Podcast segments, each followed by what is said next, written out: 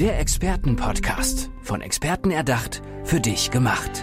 Experten aus nahezu allen Bereichen des Lebens geben wertvolle Tipps, Anregungen und ihr geheimes Know-how weiter. Präzise, klar und direkt anwendbar. Von A wie Affiliate bis Z wie Zeitmanagement. Der Expertenpodcast macht dein Leben leichter. Und heute geht es um etwas, was dich betrifft, was uns alle betrifft. Wer hätte nicht gerne die perfekte Chefin, den perfekten Chef mit einer empathischen Führung, ja?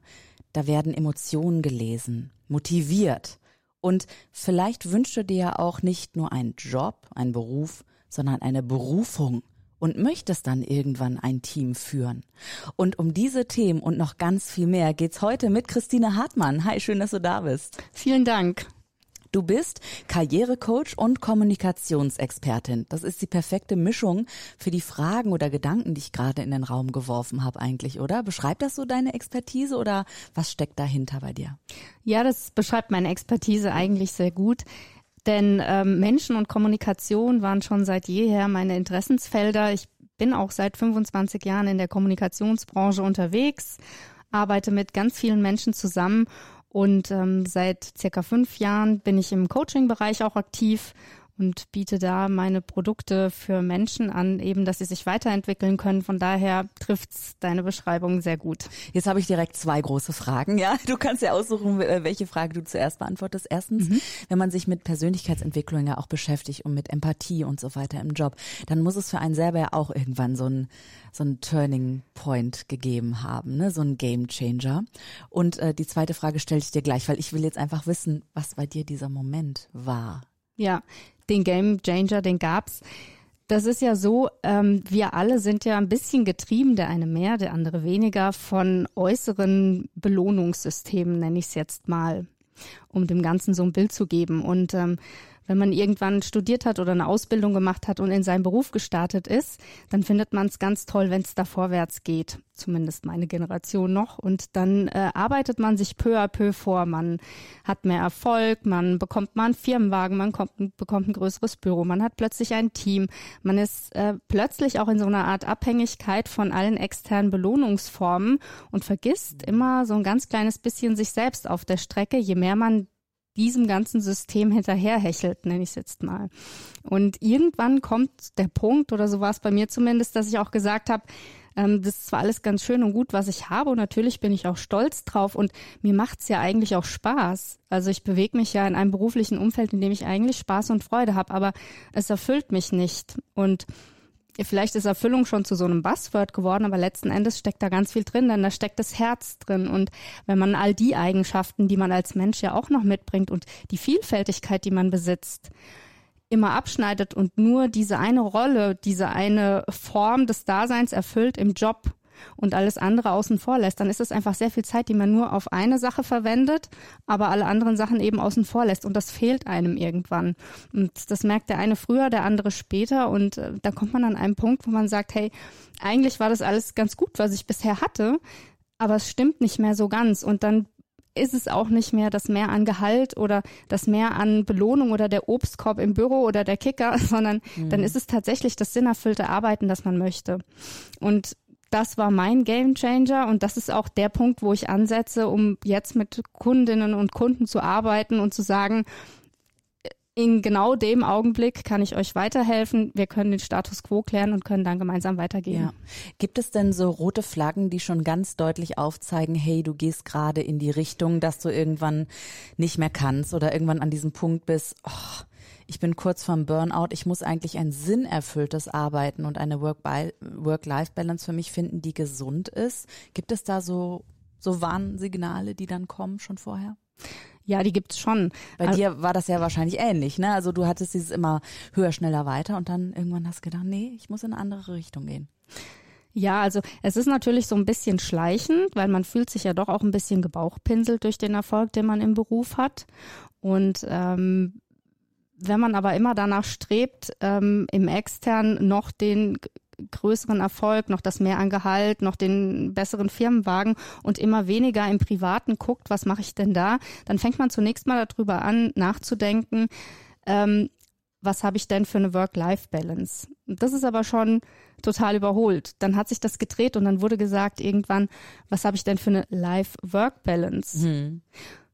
Und dann gibt's aber auch vielleicht die Menschen, und das war dann auch bei mir so, wo ich gedacht habe, ich bin ja eigentlich immer eine und dieselbe Person, egal was ich gerade tue. Ich bin im Job der Mensch mit denselben Bedürfnissen, Motiven, Stärken, Schwächen, wie auch im Privatleben. Also sollte ich sehen, dass ich idealerweise zu jedem Zeitpunkt, egal was ich tue, möglichst sinnerfüllt das tun kann, was mich in meiner Vielfalt ausmacht. Man kann nicht immer alles auf einmal abdecken.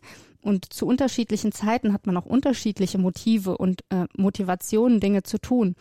Aber ähm, vom Prinzip her ist es ganz wichtig zu gucken, ich bin immer eine und dieselbe Person und es gibt nicht diese künstlich herbeigeführte Trennung von Beruf und Privatleben. Die stammt noch aus Zeiten der Industrialisierung, wo du morgens stechen gegangen bist, hast deine Jacke abgehängt, warst angestellt, hast was getan, abends wurdest du entlassen und durftest nach Hause gehen. So leben wir nicht mehr. Mhm. Das heißt, es ist eine moderne Art und Weise auch ja der Arbeitsdenkweise, die du vertrittst, merke ich ja gerade auch mhm. ganz klar und auch weitergeben möchtest. Ähm, wann war bei dir dieser Punkt, dass du gesagt hast, ich muss da jetzt was bei mir verändern und ich möchte dieses Wissen auch weitergeben an andere, dass es denen besser geht, ja, dass sich das auf die mentale Gesundheit auswirkt, auf äh, das Geschäftskonto ja auch auswirkt. Ja, es sind ja viele Dinge, auf die Lebensfreude. Hm. Ja, mein Punkt war zu dem Zeitpunkt, als ich gespürt habe, nachhaltig gespürt, dass mir mein Beruf eigentlich mehr Energie zieht, als er mir bringt. Also ich war müde, obwohl ich gar nicht wusste warum. Ich war lustlos, obwohl ich dachte, ich tue eigentlich das, was mir Spaß macht. Ich war unmotiviert und ich habe all diese diese Gefühle, diese Mattheit, Abgeschlagenheit, Unmotiviertheit auch mit in mein Privatleben genommen. Und ich wusste gar nicht, warum ich da nicht mehr leistungsfähig war oder glücklich war oder Lust hatte, Dinge zu tun. Boah, das hört sich ganz schlimm an. Weißt du, das ist ja so eine Gefühlslage auch, die niemand haben möchte, aber die ich bin mir fast sicher, viele Zuhörende gerade wiedererkennen. Was hast du dann getan, damit du aus diesem Gefühl herauskommst? Also, was hast du verändert? Verrat uns bitte mal dein Geheimnis. Ja, der erste Weg ist ja tatsächlich die Selbsterkenntnis und zu spüren, ähm, so möchte ich es nicht. So soll es nicht weitergehen. Und ähm, ich möchte mich einfach wieder als die Person fühlen, die ich eigentlich bin und wieder mit, mit, mit Freude, mit Lust äh, jeden Tag genießen und nicht nur von Freitag bis Freitag, äh, von ähm, Wochenende zu Wochenende leben. Aber ein schöner Fre freudscher Versprecher. Oder? Jetzt habe ich schon freitagsche Vers Versprecher gesagt. Aber man hat irgendwie 24-7 die Arbeit vor Augen. Ja, das ist so. Ja. Und äh, man freut sich nur noch auf diese freien Zeiten. Oder es gibt ja sogar Menschen, die leben von Urlaub zu Urlaub mhm. und sagen in der Mitte, das ist halt das notwendige Übel. Bloß die Mitte, das ist unsere Lebenszeit. Genau. Genau. Und für mich war ganz wichtig, dass ich gemerkt habe, also wenn ich so viel Unzufriedenheit mit in mein Privatleben bringe, in meine Quality Time, wo ich auch noch klassischerweise getrennt habe, dann stimmt ja irgendwie was nicht, weil Arbeit muss ja nicht wehtun. Ganz im Gegenteil. Arbeit darf Spaß machen und darf tatsächlich auch Erfüllung bringen.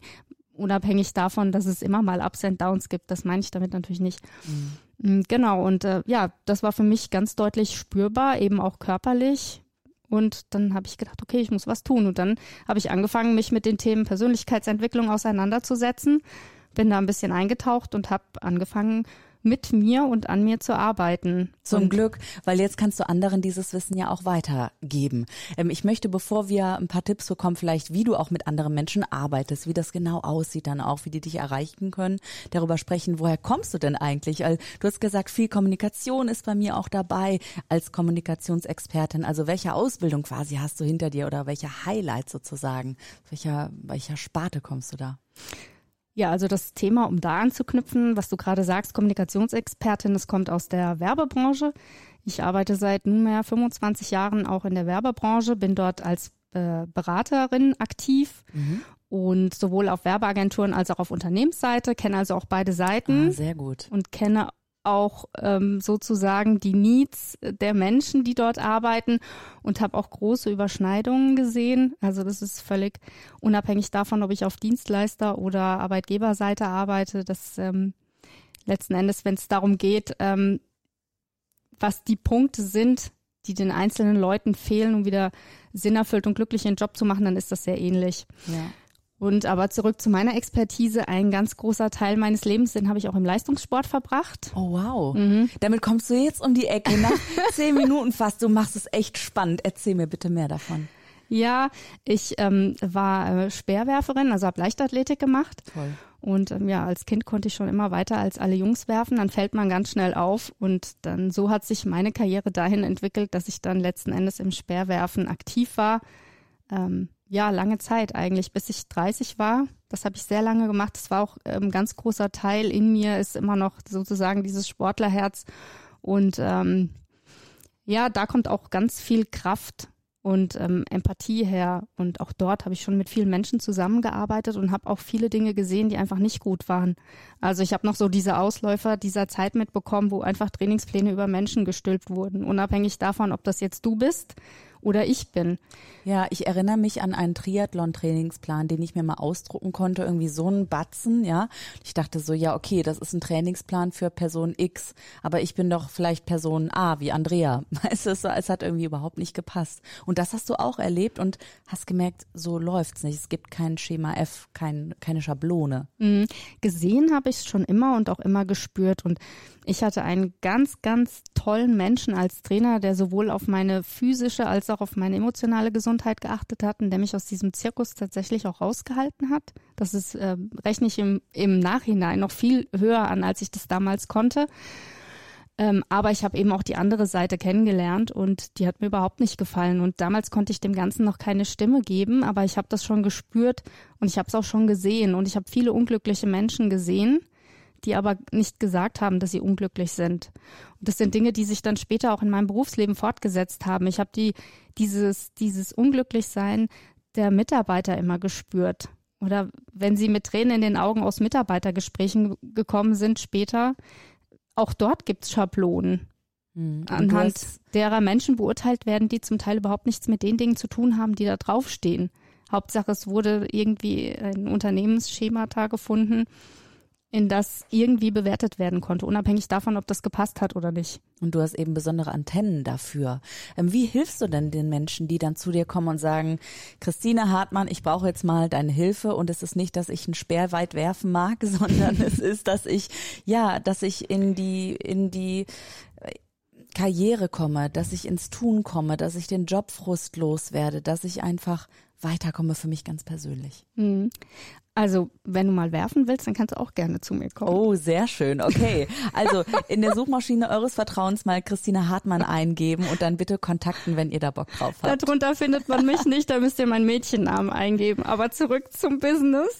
Würdest du den verraten? Weil die Zuhörenden würden dich ja dann einfach suchen oder eher nicht? Äh, doch, klar, das ist Christine Wiegelmann. Okay, Christine Kein Wiegelmann genau. Äh, suchen. Ja.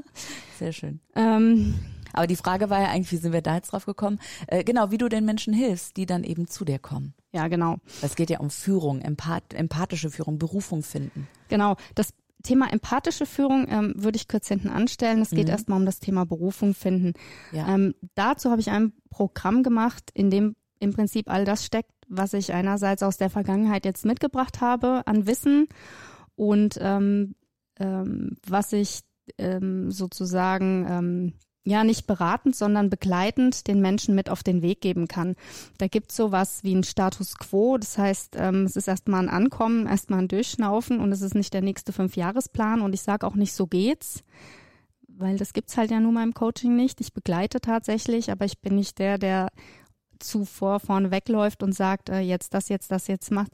Das machen die Kundinnen und die Kunden dann für mhm. sich. Das heißt, ich habe schon eine Struktur, in der ich mich bewege ähm, aber ich äh, leite den Kunden dort nur mit Fragen durch. Und die Schritte geht er dann ganz alleine, um auch tatsächlich in den Prozess dieser Selbsterkenntnis zu kommen. Da gibt's dann auch einen ganz äh, großen Teil, da schauen wir uns an, wer ist denn der Mensch? Wer war er denn als Kind? Welche tollen Eigenschaften bringt er denn mit? Was hat er denn als Kind gerne gemacht?